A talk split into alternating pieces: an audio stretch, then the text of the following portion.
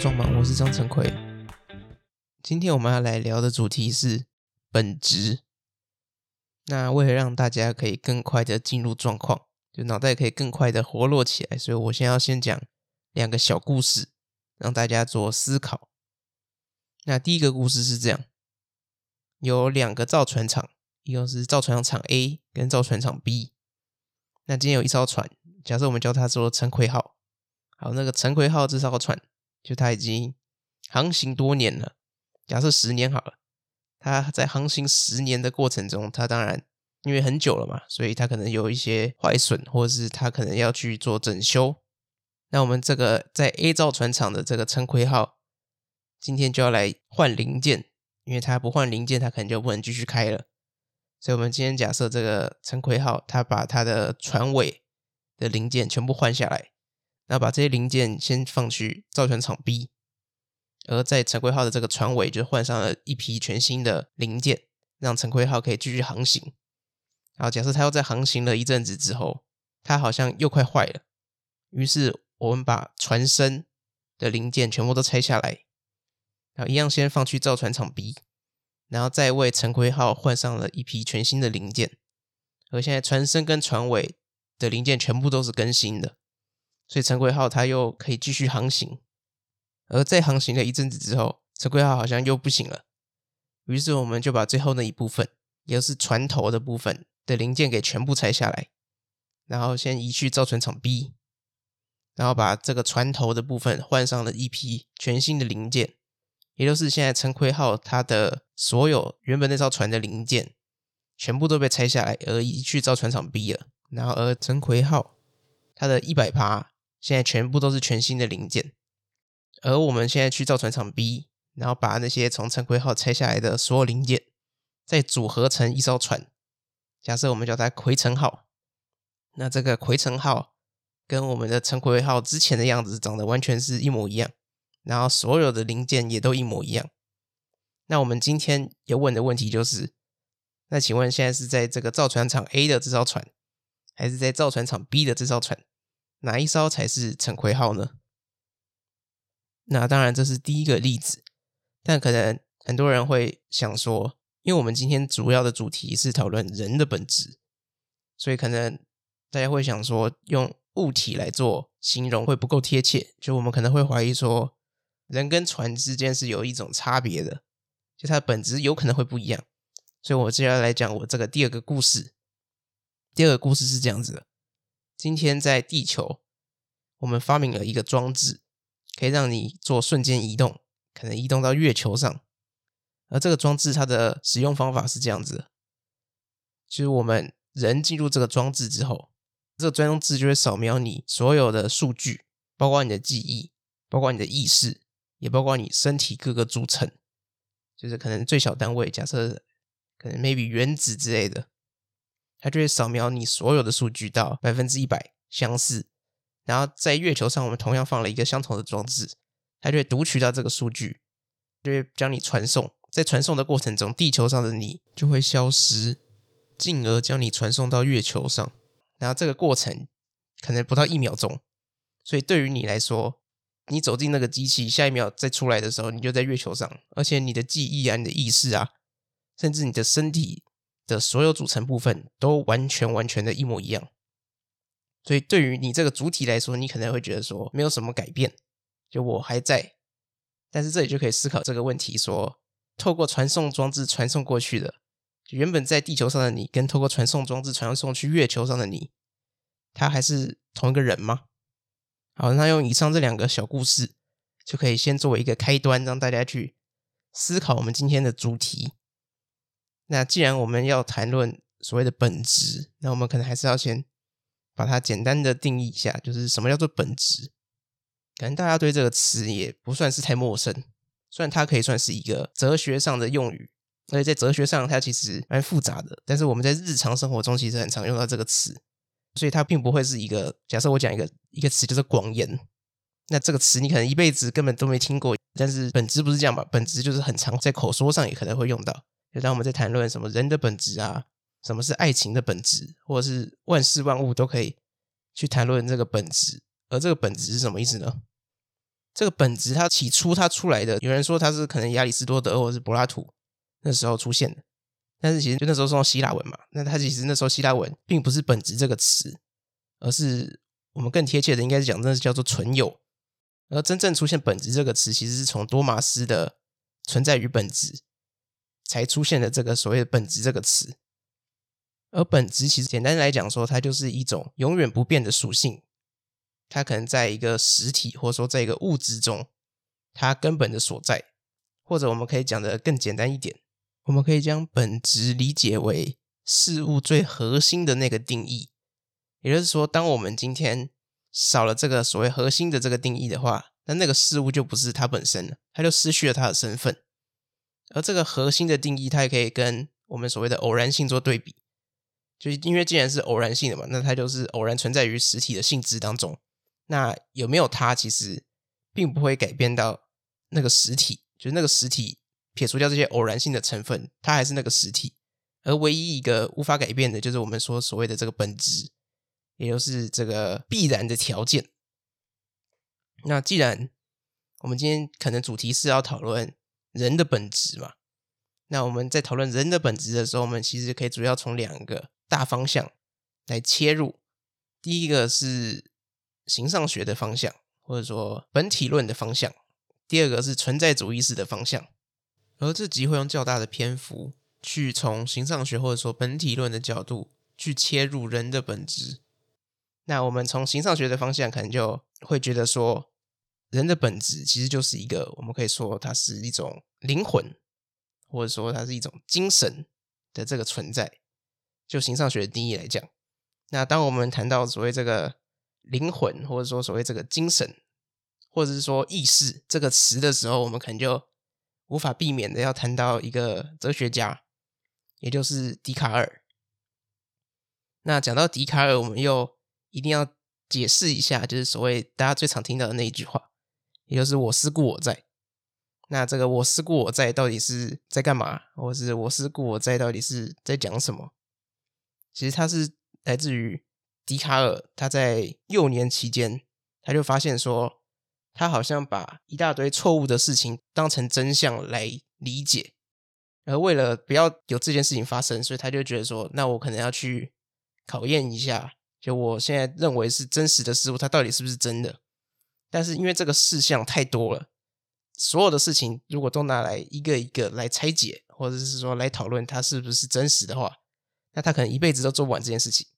所以笛卡尔就立了一个前提：只要不是我百分之百确定那件事情为真的话，那我就先当做它是假的，它可能是骗我的。笛卡尔就去思考说：那还有没有什么东西是我确定它一定为真的？而他发现说，好像他所认知到，他原本所认知到的所有的真实存在，其实都来自于他的感官，而他有感官得来的。那些不管是我们说可能触觉、视觉、味觉等等那些，我们可以说它是现象或是表象，他当时都认为说那些东西是真实不过的。只有一天，他从睡梦中惊醒，他突然发现说，他好像没有办法分别那些感官在睡觉的时候跟在醒来的时候有什么差别。就对他来说，他可能在睡觉的时候，他一样可以看到可能鸟在飞啊，或者是他一样可以摸到墙壁，然后感受到墙壁是硬的。或者是他在捶墙壁的时候，他的手会痛，等等的。他发现说，在睡梦中跟在真实中，他并没有办法分别那个差别，这让他就很震惊啊。就是他有说他是从睡梦中惊醒，他就发现说，那有没有可能，假设我现在也在睡觉，那一切是不是也都一样？就如果我现在不是真的醒，我现在在睡觉，我有办法分别嘛？那他发现说，他好像竟然没有办法分别，所以一切其实都有可能是假的。然后就假设说，今天有一个，我们可以说他是魔鬼。那这个魔鬼他想要去欺骗你，所以他让你感官的所有那些知觉，就是你可以感受到的任何，因为你现在主要就是以你的感官来认识这个世界嘛。那如果你感官的所有知觉全部都是那个魔鬼为了骗你而造出来的，那你是不是没有办法分辨？的确，笛卡尔他认为说。假设今天真的有一个魔鬼要这样子骗我的话，我的确没有办法分辨什么东西是真的，什么东西是假的。但是唯一有一个东西我可以确定，就是那个魔鬼既然要骗我，那就一定有一个我要给他骗嘛，所以那至少我应该会是存在的吧。而他就是借由这个方法推论出我应该一定要是一个什么东西嘛，因为如果没有这个我的话，那魔鬼就不能骗我嘛。所以就算一切都是假的，也应该要有一个我存在。而这个我，笛卡尔就是认为说，它是一个思考的主体，就是因为我在思考，所以我存在。假设今天我没有思考了，那我是不是就不存在呢？对笛卡尔来说，其实就是这样子。就是如果今天我停止了思考，那我可能就不能算是存在者。而从这里来讲的话，我们就可以知道，这个对于笛卡尔来说，我这个东西，因为你讲人不准。因为你根本没有办法去定义什么是人，他只能说这个思维的主体的本质就是那个在思维的东西，而我们要把它，因为我们知道说笛卡尔他其实是一个，我们可以说他是二元论者，也就是灵魂跟身体，它是一个我们可以单独去思考的东西。那其实，在分出二元论的时候，我们也可以有一个证明，那它也是一个小故事，就我们可以想象，今天我们躺在床上。然后闹钟叫醒我们，我们那个昏昏沉沉的嘛，因为刚起床，我们就走走走走去浴室刷牙洗脸。刷牙洗脸的时候，我们看了一下镜子，突然发现说镜子里面没有我的身体，就是没有镜子里面是空的，就是可能照到后面的墙。那这时候就吓了一跳。好，故事到这里，就大家其实应该有画面吧？就是这个感觉，你走到了浴室，然后刷完牙之后，发现你看不到自己。这个画面是可以想象的嘛？但是我们可以想象，这个画面其实是一个非常不合理的事情，因为假设灵魂跟身体它是一体的，或者说它是同一个东西的话，那我们应该是没有办法想象它可以同时身处两地。我们应该没有办法想象灵魂它自己出来，而没有跟着身体。假设它是一个东西的话，它不可能被这样子想象，就像是我们没有办法思考一颗苹果，它同时存在又不存在。它现在在那个椅子上，又不在那个椅子上，这件事情是没有办法去思考的。而但是灵魂跟身体，我们就可以这样子去思考。也就是说，这个论证告诉我们说，灵魂跟身体或许他们可能是不一样的东西，因为他们如果是一样的东西的话，他们理当应该要同时存在或不存在。那可以只存在一个，不存在另外一个，就代表他们两个是两个东西嘛。所以其实到这里来说，都可以蛮好理解的，也就是这个所谓灵魂的论证。所以在谈到人的本质的时候，我们很常就会说，人的本质就是灵魂，或者说意识。但是讲意识，就会把这个问题变得更复杂一点，因为我们会讲到意识，通常会联想到的就是大脑嘛。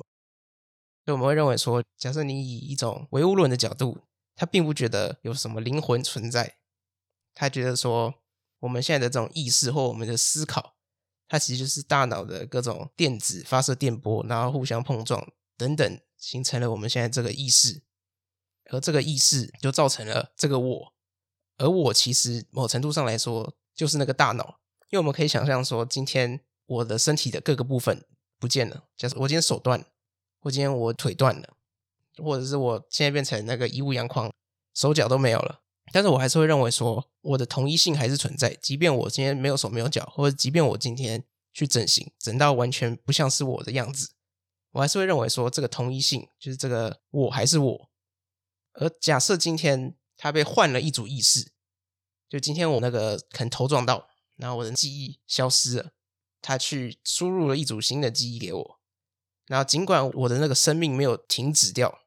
而且我的身体还在延续。但是我获得了不同的意识，我就认为说，那个可能就不是原本的我了，而会有这样子的想法，就代表说，这个所谓核心的本质消失了。所以以这样子的推论，我们就可以认为说，我们平常会认为的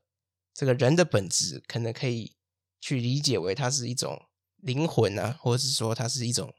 意识的存在。当然，回到前面最开始那两个例子，就我们可以用刚刚的。方法去思考一下，就是那两个例子，就第一个造船厂的例子嘛，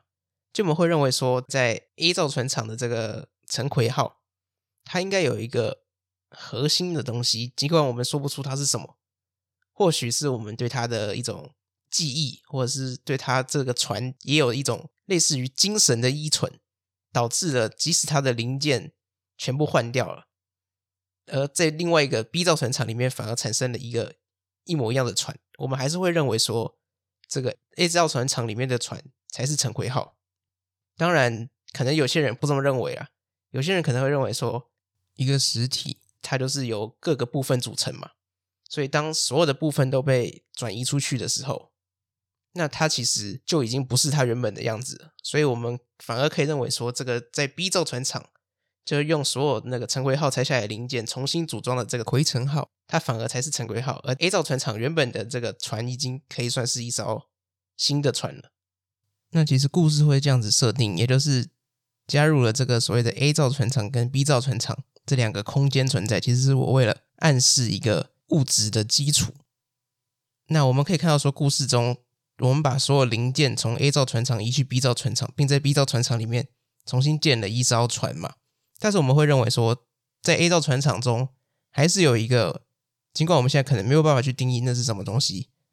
但是那个东西有可能就会是所谓陈奎号的本质，或是它的一种最关键的定义。它其实还留在 A 造船厂里面，所以其实这个设定带出了这种物质性的，我们可以说它的。核心概念或者说必要概念，而这个概念就叫做广延。广是广泛的广，延是延续的延。那这个广延是什么意思呢？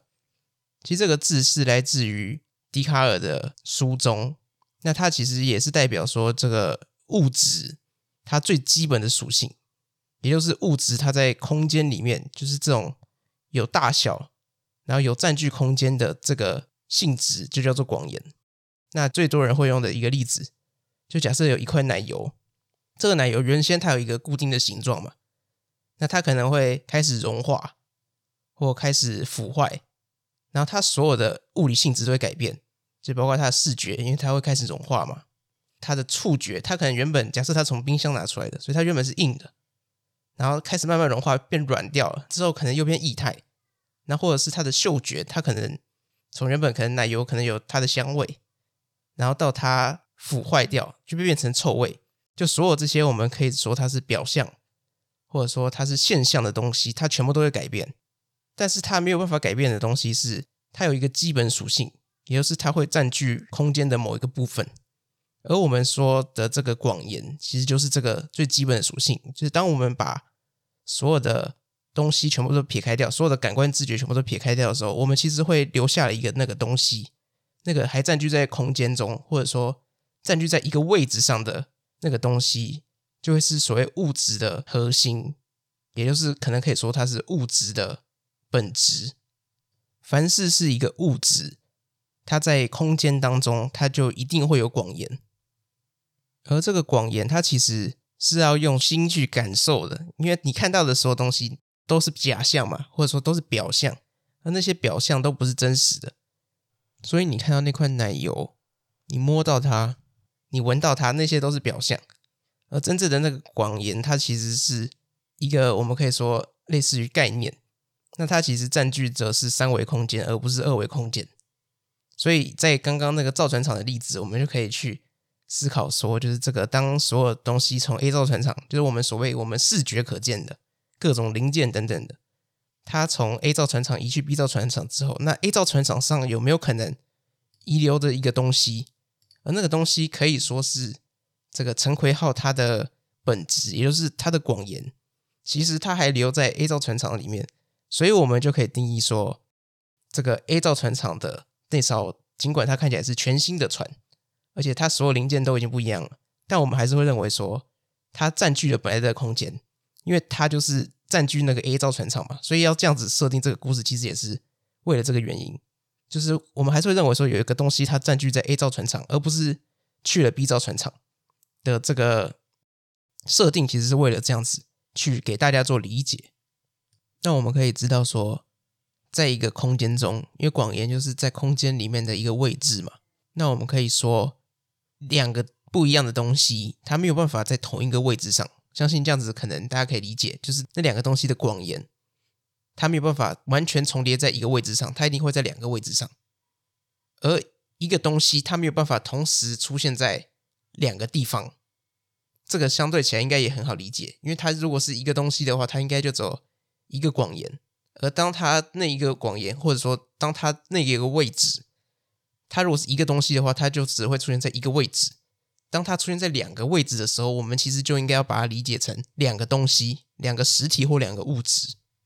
那这个例子其实，在第二个故事中，我们就可以去更清楚的去思考。也就是说，这个虽然我们把所有的这些数值截取下来，百分之一百的传送到另外一个装置，然后把我原本的消灭掉，然后再去创造另外一个我。就我本身而言，我没有办法去意识到传送的差别，因为对我来说没有差嘛，因为我的记忆、我的意识全部都还存在，我的身体也全部还存在，但是就会感觉说，好像就有这么一点怪，这个被传送过去的东西。它好像还是少了一点什么，就尽管假设如果我们以刚刚来讲的话，就如果我们把以一个意识来去做理解，或者说以一个大脑来做理解的话，那个传送过去的东西其实是一模一样的，就它完全的复制人的意识，然后那颗大脑也是完全一样的，但是你还是会觉得说，这个传送过去的我跟没有传送过去的我，它好像就是不一样的东西。而在这个思想实验中，我们要特别去避开两个显而易见的问题，也就是这个装置从地球到月球的这个传送装置，它在消灭一个人的时候，跟它在创造另一个，我说创造同一个人的时候，它中间是不能有一分一毫的延迟或重叠的。当然，这个可能很好理解，就是重叠就是。你的人都还没消灭，你月球人就出来了，那这样子就会同时在两个点有同一个人嘛？那我们以刚刚的广延的例子，我们就可以很直接的说，这两个绝对不是同一个东西，因为只要它是一个东西，它就只能出现在一个位置上。当它可以同时出现在两个位置上的时候，那我们就应该要视它为两个东西，而不是一个东西。那另外一个可能会比较复杂的点，就是所谓的。可能它有一点延迟，也就是它在消灭掉地球上的你之后，它可能经过了一秒钟才在月球上创造出来，而中间那个一秒钟的延迟，其实就会变成是一个很奇怪的点，也就是我们去思考一个东西它的存在，不管在空间中或在时间中，它应该是一种连续性的，所以它不应该，应该说在空间中它可以被视为一种连续性。而在时间中，它可以被称为绵延，而这种持续存在的实体，它不应该有这种突然消失又出现，就这个东西是不可以被理解的。就当一个东西它消失又出现了，或许我们就可以把它认为是两个不一样的东西。而其实这个也是笛卡尔他的这个“我思故我在”的论证所遇到的一个大家会质疑的一个点。就是当我们在思考这个思想主体的时候，我们无法建立它的同一性。也就是说，这一秒思考的这个主体的这个我，跟下一秒思考的那个主体的我，它两个是不是同一的，或者说它两个是不是延续性的关系？其实我们没有办法确定，因为我们唯一可以确定的，沿用一个海德格的字叫做“此在”，我们只能知道“此在”的这个思想的主体是存在的。而下一秒的思想主体，它或许也存在，但是我们并没有办法证明这两者之间有相关性，或者说有同一性的存在。而这个其实也没有办法避免。就假设我们每天晚上睡觉的时候，都会有人把我们绑架，然后送进那个机器里面，然后再传送出一个借由那些数据考量出来一个完全一样的我，然后再把我放回床上。那隔天我醒来之后，我其实根本不会察觉有什么变化，因为我的意识、我的记忆全部都是一样。而我们对于同一性都只能使用假设的方法，而不能确切的证明它每一秒都是同一个主体。当然，如果我们用上一集我们讲过那个莱布尼兹在论证所谓的自由意志，或者说所谓的整体性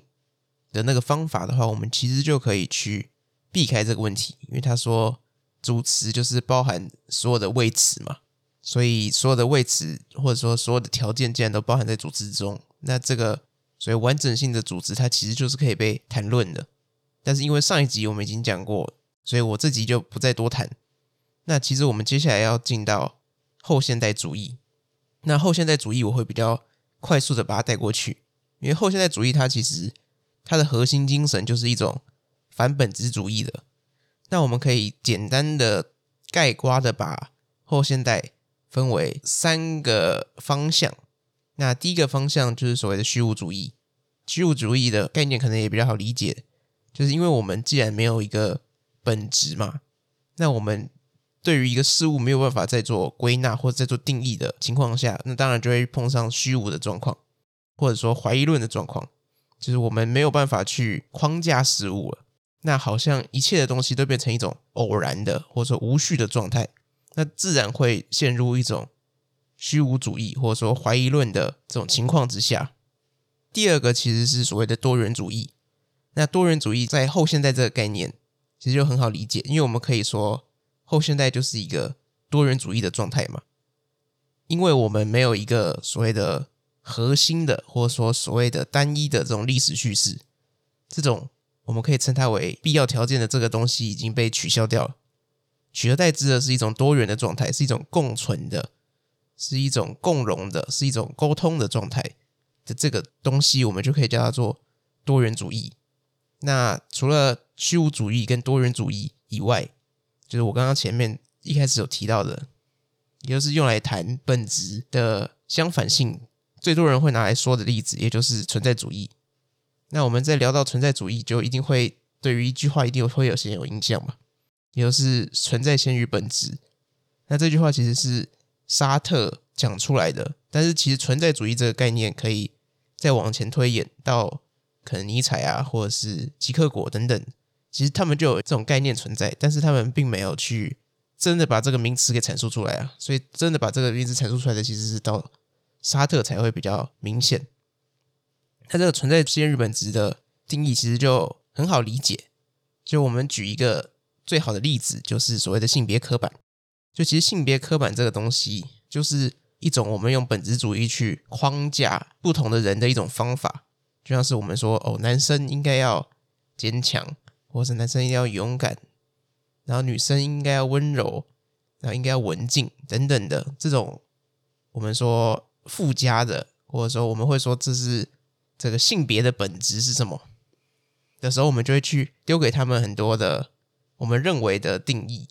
那其实这些定义在现代或者说在当代来看的话，其实它都是一种不合时宜的状态。因为我们现在当代是一种存在主义式的，也就是存在先于本质的。所以今天假设以我来讲，我作为一个主体，或许我可以被归类在男性，但是我今天要勇敢。跟我明天可能就变得比较温柔文静，然后我后天又变得很狂野，等等等等，这种变化不定的状态，它在本质主义的时候其实是没有办法被理解的。但是当我们谈存在主义，存在先于本质的时候，其实这个就很容易理解，因为它其实就是一种个人主义的状态。所以我要做什么，我今天要变成怎样，跟我明天会不会是同样一个样子，其实完全没有任何关联。而这些没有关联的东西，它它却又存在。所以，其实存在主义，它把我们所谓的本质的那种框架给取消掉了，所以让人这个主体在这个世界中，它变成一个很自由的状态。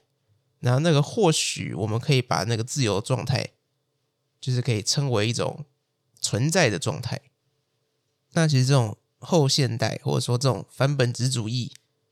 它的要说缺点嘛，可能也不能说是缺点，就是它的问题也可能很容易理解，就是它会造成说我们好像没有办法去归纳，或者说我们没有办法去建立一个社群主义的社会，因为在存在主义来说，任何的那种归纳或者说任何的引导，其实都是负面的。存在主义，我就大概先点到这就好。因为它其实有很多细项可以讲，而这个细项我觉得可以单独录一集来处理，就是存在主义的问题。那今天这集有关于所谓的本质，就不管谈到人的本质啊，或者是说所谓的本质主义，以及后面的后现代的反本质主义等等概念，大概就讲到这里。希望大家听得开心，那就这样，祝大家创作顺利。下一集再见。